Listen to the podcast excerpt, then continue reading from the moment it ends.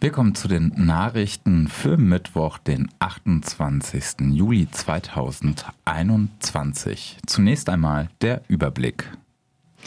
Hessen. Landesregierung geht lax mit Adresse von bedrohter Anwältin um. Pro Asyl kritisiert Lagebericht des Auswärtigen Amtes zu Afghanistan. Ennada erfordert Wiederöffnung des Parlaments und Neuwahlen in Tunesien. DFG warnt vor Gefahr durch Aerosole. Chef des Robert Koch Instituts und Länder uneins über die Corona-Strategie. Und nun zu den einzelnen Themen. Hessen. Landesregierung geht lax mit Adresse von bedrohter Anwältin um. Die hessische Landesregierung steht in der Kritik, nachdem die Frankfurter Rundschau aufgedeckt hat, dass der Vorsitzende des Untersuchungsausschusses zu möglichen Behördenversagen im Mordfall Walter Lübcke, Christian Heinz, Unterlagen mit der Privatadresse der Anwältin ähm, Bashai Yildiz und der Adresse der Kita ihrer Tochter ungeschwärzt in die Obleute aller Fraktionen weitergegeben hat. Vorher hatte der Obmann der Fraktion Die Linke dem Chef der hessischen Staatskanzlei Axel Wintermeyer von der CDU die Schwärzung der Angaben in einem Briefwechsel empfohlen. Dieser überließ das aber dann dem Ausschussvorsitzenden. Die Anwältin Seda Bashar-Yildiz erhielt am 2. August 2018 Morddrohungen gegen sich und ihre damals zweijährige Tochter. In dem Schreiben wurden auch ihre Privatadresse und die Adresse der Kita angegeben. Die öffentlich nicht zugänglichen Daten waren kurz vor der Versendung des Druckfaxes ohne dienstlichen Grund bei einer Frankfurter Polizeiwache abge abgerufen worden. Unterschrieben war das Fax mit NSU 2.0. Bashar Yildiz war eine besonders aktive Vertreterin der Nebenklage im Münchner NSU-Prozess gewesen. Kritisiert wird insbesondere, dass durch die Verbreitung im Ausschuss auch die AfD Zugang zu den sensiblen Adressen erhält. Den FDP-Obmann Stefan Müller erfüllt das, Zitat, nicht mit Freude. Die SPD findet es irritierend, die Grünen wollen im Ausschuss über höhere Geheimhaltungsstufe reden und halten eine Schwärzung für sinnvoll.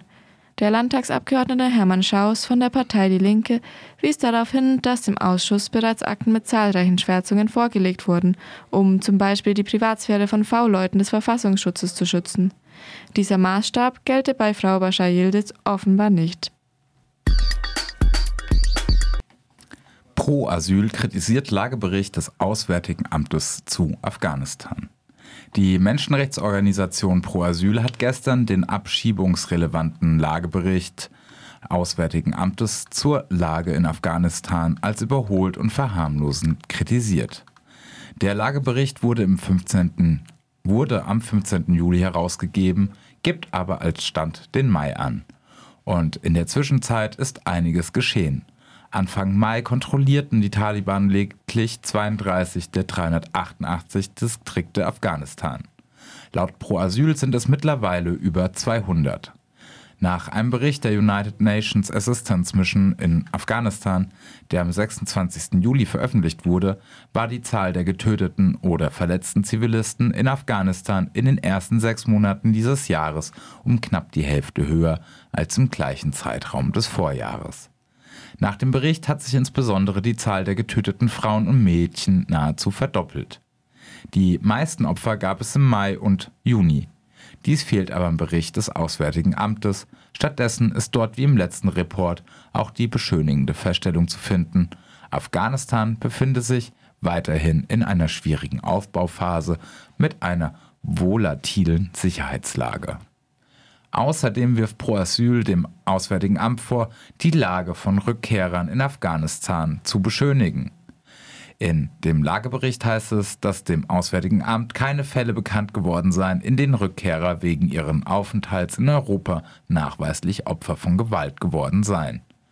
Dem hält Pro Asyl ein Gutachten der Sozialwissenschaftlerin Friederike Stahlmal vom Juni entgegen wonach über 50 Prozent der Abgeschobenen, allein weil sie in Europa waren, durch die Taliban, aber auch durch staatliche Akteure und das soziale Umfeld von Gewalt bedroht sind. Von den Taliban werden sie als Überläufer gesehen und ihnen wird Verwestlichung und Abfall von Glauben vorgeworfen. Solche Vorwürfe können nicht nur von den Taliban, sondern auch aus der eigenen Familie kommen.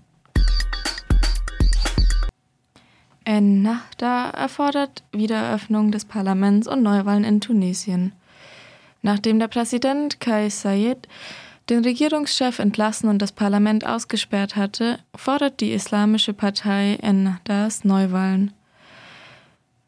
Wahlen sollen nicht verzögert werden, um das autokratische Regime aufrechtzuerhalten. Vor den Wahlen müsse das Parlament seine Arbeit wieder aufnehmen und das Militär sich zurückziehen. Ennahda ist die größte Partei Tunesiens und war daher für die führende Kraft in der Mehrparteienregierung, die das Land bis zum Angreifen des Präsidenten regierte. Daher wird sie auch von einem großen Teil der Bevölkerung als hauptverantwortlich für die schlechte Wirtschaftslage und die vielen Corona-Todesfälle in den letzten zwei Monaten gesehen. Der Präsident Kais Saied konnte diese Stimmungslage bei seinem Eingreifen ausnutzen. Dabei bewegt er sich nach eigener Auslegung im Rahmen seiner verfassungsmäßigen Rechte. Siehe dazu das Interview auf unserem Frankreich- und Afrika-Korrespondenten Bernhard Schmidt auf unserer Website. DFG warnt vor Gefahren durch Aerosole. Nach Angaben der deutschen Forschungsgemeinschaft wissen noch immer viele Menschen nicht über die Gefahr über der Übertragung durch Aerosole Bescheid. Aerosole sind Mengen von Tröpfchen, die so klein sind, dass sie in der Luft schweben. Wenn sie feiner verteilt sind als beim Nebel, sind sie auch nicht sichtbar. Der Coronavirus kann direkt durch kleinere und größere Tröpfchen beim Sprechen, Atmen oder Niesen auf kurze Entfernung übertragen werden. Es ist aber auch eine Übertragung durch die kleineren Tröpfchen möglich, die mehrere Stunden in der Luft bleiben können. Im Freien ist das unwahrscheinlich, da durch die Verdünnung in der Luft die Virenlast in der Regel zu gering ist. In geschlossenen Räumen können sich die Partikel in der Luft aber anreichern. Daher gibt es in Innenräumen zwei Infektionswege. Einmal die direkte Übertragung, wenn Menschen miteinander sprechen, ohne sich zu bewegen, und außerdem die Infektion über ein im Innenraum angereichertes Aerosol, wenn sich eine infektiöse Person dort länger aufgehalten hat. Das ist dann auch die Situation, in der es zu Superspreader-Events kommen kann. Gefahr besteht insbesondere durch langen Aufenthalt der infektiösen Person durch Enge, wie zum Beispiel in einen Aufzug und durch starke Atemaktivität. Als Beispiele zu nennen wären etwa Chorsingen in der Kirche, schwere körperliche Arbeit in der Fleischfabrik oder im Fitnessstudio. Die DFG empfiehlt kurze Aufenthaltsdauer und Querlüften. Sie weist auch darauf hin, dass OP-Masken, also die meist blauen Faltendinger, nur gegen direkte Infektion schützen, aber nicht gegen Aerosole. Diese können zusammen mit der zum Atmen notwendigen Luft an der Seite ungehindert eindringen. Für Zusammenkünfte in Innenräumen empfiehlt die DFG daher die medizinischen Masken, also die FFP2 Hundeschnauzen. Die FFP2-Masken verlieren aber mit der Zeit ihre Schutzwirkung. Empfohlen wird ein einmaliger Gebrauch für maximal acht Stunden. Und noch ein Hinweis. Normalerweise atmen wir durch die Nase und diese ist also zu bedecken. Chef des Robert Koch Instituts und Länder uneins über Corona-Strategie. Nach Medienberichten hat der Chef des Robert Koch Instituts, Lothar Wieler, bei einer Schaltkonferenz zwischen dem Kanzleramtschef Helge Braun und den jeweiligen Chefinnen der Staatskanzleien der Länder ein Papier vorgelegt, in dem er sich dafür ausspricht, an der Inzidenz als Leitindikator bei der Corona-Bekämpfung festzuhalten. Außerdem sprach sich Wieler auch weiterhin für eine Politik der niedrigen Inzidenz aus. Wieler betonte ferner, dass sie immer im Zusammenhang mit dem Herbst erwähnten vierten Welle bereits begonnen habe. In letzter Zeit hatten aber auch Ministerpräsidentinnen verstärkt darauf gedrungen, nicht mehr auf die Inzidenzen zu sehen. Stattdessen solle etwa die Verfügbarkeit von Intensivbetten oder Todeszahlen mehr gewichtet werden. Außerdem hatte die Bundesgesundheitsminister Jens Spahn, dem auch das Robert Koch Institut untersteht, darauf gedrungen, statt bei 50 eine Inzidenz von 200 als Maßstab für nicht näher bezeichnete Maßnahmen zu nehmen. Hier vermischen sich mehrere Diskussionen. Wieler dringt auf die Infektionszahlen und die von ihnen abhängige Inzidenz, weil dies gut definierte Frühindikatoren sind. Andererseits ist offensichtlich, dass durch die Impfung und wegen der vielen Tests die Infektionszahlen nicht mehr die gleiche Bedeutung haben wie früher. Die Hauptfrage ist jedoch, ob und wie lange eine Politik der niedrigen Inzidenz sinnvoll ist, die auch bald wieder zu einer Verschärfung der Corona-Schutzmaßnahmen mit Einschränkungen in vielen Lebensbereichen führen könnte. Es geht wohl eher um diese Ausrichtung der Politik, auch noch vor der Bundestagswahl, als darum, ob es wissenschaftlich sinnvoller ist, positive Corona-Tests oder verfügbare Intensivbetten zu zählen.